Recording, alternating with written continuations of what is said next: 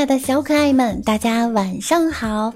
欢迎大家准时收听由喜马拉雅 FM 独家播出的娱乐节目《万事屋》，我是你们的出得厅堂、进得厨房、打得过小三儿、斗得过流氓、人见人爱、花见花开、车见爆胎、佛见发呆的肤白貌美、声音甜、帝都白美就差富的主播六六呀！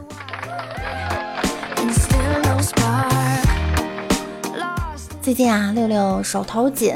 为了不失身份呐，我就往百岁山的瓶子里啊灌自来水，装贵族。最近北京雨水多，发现雨后的土更松软清香了，不过就是有点粘牙。走在路上啊，看见乞丐向我抖饭碗的时候，我都感觉他在向我炫耀。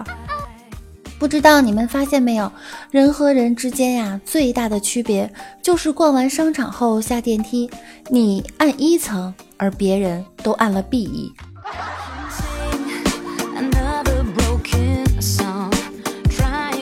六六啊，有的时候就是太倔强，明明可以靠脸吃饭，偏偏要靠才华。奋斗了几年，发现靠才华根本没办法混出头。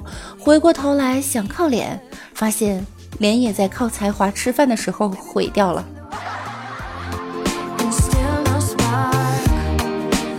为什么人们总是那么喜欢怀旧呢？那么喜欢怀念童年的时光，主要是因为啊，小时候和周围的朋友比，还没有穷的和丑的这么明显。不过啊，人呢还是要看内在美。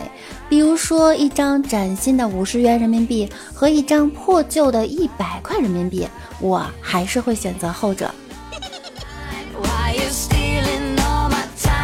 有一些成功人士啊，他们会没事儿呢，就把自己的成功拍下来发到微博上啊，让你看，特别难受。有的人呢还喜欢写书，我的成功可以复制。大哥啊，我是可以复制，但是我不知道该往哪儿粘贴呀。你知道我复制完你的成功，冥冥之中一个电子音是怎么跟我说的吗？您的内存不足，请扩大存储空间。算了，你也没钱扩大了。你要是去问这些成功人士啊，咨询一些方法，问完呀，你会更焦虑。请问这位先生，您是怎么取得今天的成就呢？啊，没什么，没什么啊，我就是做自己吧。啊，大哥，自己和自己是不一样的。你做自己做出了非常成功的企业，而我做自己，我就是在沙发上坐着。今天呀，我去饭店吃饭，吃完饭呢结账，服务员就问：“请问女士是现金还是刷卡呢？”那个，我可以刷碗吗？有一天下雨啊，我走在路上，一辆大奔从我面前飞过，溅得我一身水。看着远去的大奔，我心里暗暗的发誓：哼，等我有了钱。我就买一套属于自己的雨衣。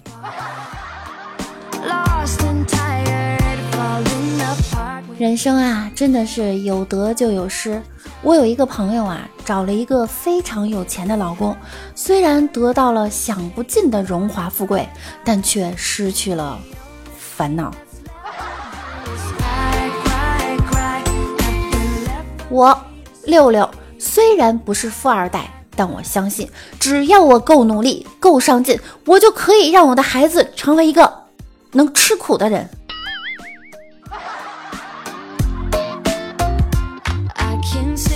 科学家们发现呀，经常出去看世界的孩子呢，成功的几率往往要比其他人啊大很多。那为什么经常旅行的孩子在成年后更容易成功呢？经过大量调查后啊，科学家得出的结论。因为他们家通常比较有钱。当你放下面子赚钱的时候啊，说明你已经懂事儿了；当你用钱赚回面子的时候呢，说明你已经成功了；当你用面子可以赚钱的时候，说明你已经是人物了。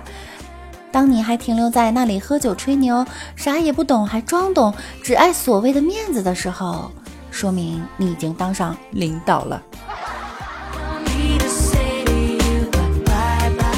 记得我们上学的时候啊，把 English 读成应给利息的，现在已经成了银行行长；读成了应该累死的，全部都是像六六一样企业里的小员工啊。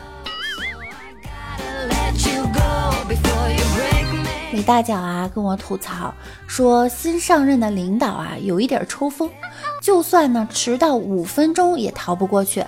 非得让他们呀当着全办公室的人面对他深鞠躬，并诚恳地说：“对不起，我来晚了。”有一天，愤怒的大家呢约好了一起迟到五分钟，然后统一着装黑衣服，一脸凝重，在公司门口给等待的领导一鞠躬，然后说：“领导，对不起，我们来晚了。”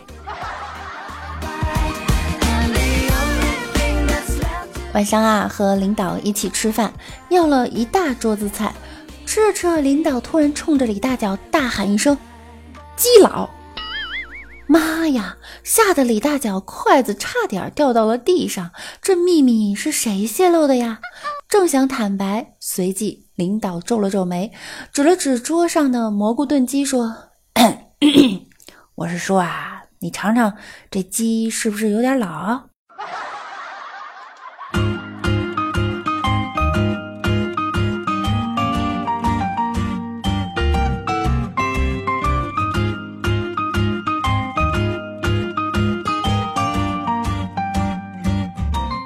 生啊，只要快乐就好，何必在意世俗的标准呢？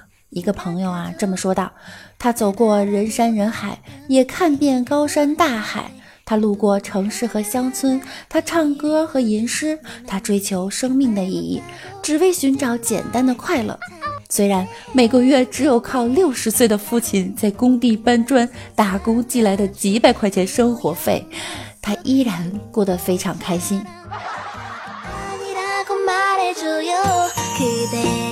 一天呀，李大脚去相亲，姑娘就说呢：“我性格不好，不会做家务，不想工作，爱打麻将，爱吃零食，爱发脾气，乱花钱，还任性，你能接受吗？”李大脚憋了一会儿说：“你抗揍吗？”你们有没有被亲戚这样夸奖过啊？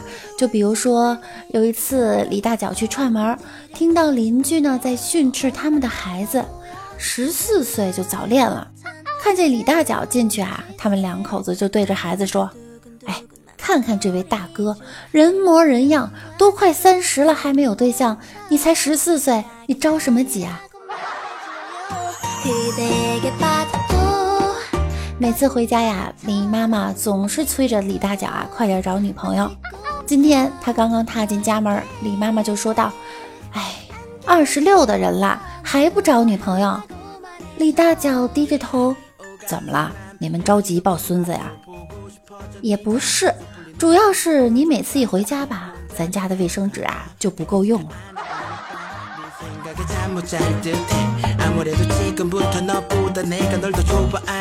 好了，今天的节目呢就到这儿了，感谢您的收听。如果您觉得六六的声音还不错呢，就请关注我并订阅我的专辑万事屋，记得要评论和点赞哟。同时，您也可以将节目分享给您的亲朋好友。好啦，我们下期见，拜拜。